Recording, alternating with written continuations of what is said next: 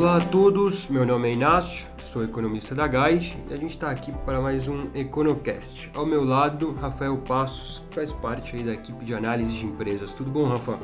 Olá pessoal, tudo bom, Inácio? Tudo bem, bom, vamos lá então falar um pouco sobre os mercados, sobre os principais destaques dos últimos dias, como habitual, e falar um pouco sobre os próximos dias. Rafa, acho que da parte macro, os últimos dias foram um pouco mais tranquilos, tanto aqui como lá fora. Foram dias, de modo geral, com menos indicadores, teve bastante coisa no fronte político e eu acho que esse foi um dos grandes destaques. Afinal, no último domingo, a gente teve a pesquisa Datafolha mostrando alguns pontos importantes. Talvez em primeiro lugar, o fato do Bolsonaro continuar em primeiro lugar nas pesquisas de intenção de votos, isso sem considerar o Lula na corrida. Em segundo lugar, mas muito próximo aí já do Bolsonaro e na verdade tecnicamente empatado com ele, a Marina. Em terceiro lugar, talvez aí um componente mais surpreendente, o Joaquim Barbosa, agora afiliado ao PSB, e que mal é pré-candidato. Ele ainda não começou a fazer uma campanha, ele ainda não se decidiu sobre a sua candidatura, mas que aparece bastante forte. Inclusive, aí nos últimos dias, cresceu nos mercados a expectativa quanto a isso, e mais do que isso, na verdade, sobre aquilo que ele pensa, sobre aquilo que ele poderia propor para o país caso continuasse a ganhar forças. Então acho que o, Barbosa é um dos grandes destaques aí dos últimos dias. Ainda há um, ponto de interrogação em relação ao que ele pensa, uma potencial equipe e na verdade se ele vai ser candidato ou não. Bom, acho que a política continua mexendo com o mercado a gente ainda não tem grandes definições, talvez por isso que a gente ainda tem um mercado um pouco à espera desses gatilhos, dessas informações. O Ibovespa tem oscilado nos últimos dias entre 84 e 85 mil pontos, então não tem saído muito desse patamar. O dólar, que chegou a um patamar aí de 3,40, também tem ficado, tem oscilado em torno desse nível e a percepção de risco do país também tem é, oscilado aí relativamente estável. Então acho que a gente ainda está à espera de algumas informações relevantes, mas eu destacaria a surpresa do Barbosa, mas a gente precisa acompanhar os próximos capítulos e o Bolsonaro que continua aí forte nas pesquisas de intenção de voto. Na verdade, ele aparece forte até mesmo nas pesquisas espontâneas junto com o ex-presidente Lula. Rafa, saindo um pouco de política, o que, que a gente pode destacar em relação ao noticiário das empresas? Essa semana a gente teve o início da safra de balanços, que por sinal é algo que dá um respiro, um fôlego para o Ibovespa. Né? A gente tinha visto uma volatilidade um pouco mais forte nessa nessa tensão política, essa política ainda nebulosa que a gente tem nesses próximos meses e a safra de balanços dá aí um fôlego adicional. Três empresas divulgaram os, os resultados do primeiro TRI, é, VEG abriu a temporada, é, números neutros, grande destaque continua sendo os Minas, que a gente tem visto uma recuperação mais acelerada para a empresa.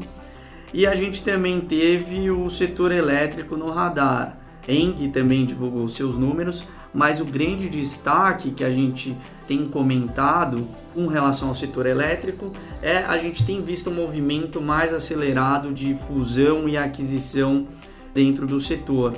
Essa semana, grandes players elétricos disputaram a, a briga pelo controle acionário da Eletropaulo. A gente teve forte avanço dos papéis da Eletropaulo, algo que chamou a atenção e que a gente ainda não tem nenhuma definição. A própria Engie é uma das principais candidatas a garimpar o ativo.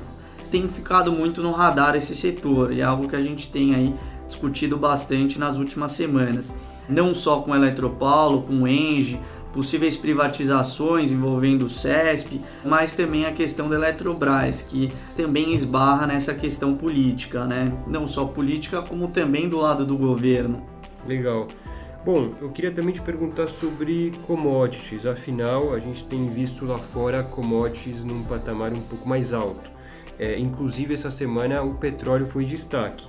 O barril do Brent, por exemplo, chegou a oscilar entre 74 e 75 dólares nos últimos dias. Então, um patamar elevado.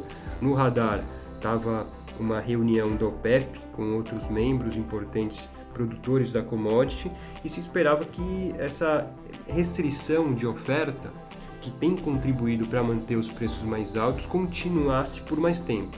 Então a gente é, tem aí nos últimos dias alguma surpresa em relação ao petróleo. Isso queria que você comentasse aí é, o efeito disso sobre Petrobras e enfim, é, commodities de modo geral, como tem mexido aí os papéis da bolsa por aqui. Bom, esse desempenho mais favorável, especialmente do petróleo, é algo que reflete de forma bastante positiva nos papéis da Petrobras. A gente tem visto Petrobras avançando firme não só essa semana, como semana passada também aí ganhou bastante destaque. Mas uh, entre as principais notícias que a gente teve hoje e envolvendo Petrobras foi com relação ao Pedro Parente. O Pedro Parente é, aceitou o convite, um possível convite para assumir o conselho da, da BRF. A BRF vai discutir agora esses nomes dessas novas chapas nessa assembleia do dia 26 de abril, mas foi algo aí que também teve bastante destaque na semana. Os papéis da BRF avançaram de forma bastante expressiva essa semana. Legal. Bom, então a gente tem um quadro lá fora com commodities em alta, por aqui isso se misturou um pouco aí com essa questão corporativa, né, esse noticiário envolvendo a gestão e o conselho da BRF.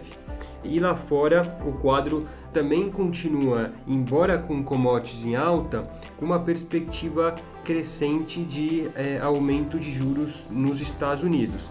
Acho que isso também é um ponto que deixou por alguns dias emergentes com alguma é, cautela maior. Afinal, é, se a inflação sobe nos Estados Unidos, também fruto de commodities mais alta, se espera que o Banco Central americano suba juros nos próximos meses. Isso pode conter um pouco esse fluxo de recursos que tem vindo para países emergentes. Então, acho que também do lado externo, essa questão envolvendo essa perspectiva de juros americanos mais alto tem contribuído para manter um pouco o mercado aqui no Brasil em modo de espera. Né? Então, tem a questão eleitoral, a questão política e também essa, esse fator externo que tem contribuído para uma cautela maior olhando aqui para a Ibovespa. Bom, acho que dos últimos dias esses foram os destaques. Olhando pela frente, a gente tem uma agenda aqui no Brasil um pouco mais intensa. Temos dados de desemprego na próxima sexta-feira, dia 27. Temos também dados do fiscal referente a março, eh, na próxima semana.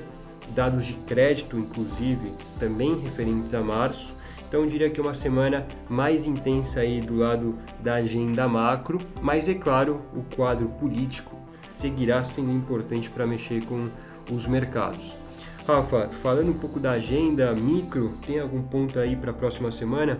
Bom, acho que são dois pontos. Continuidade dos IPOs, a gente deve ter uh, o encerramento das reservas agora do Banco Inter e da DAS, previsto para encerrar na próxima semana, e a safra de balanços, que deve continuar influenciando no desempenho do Ibovespa.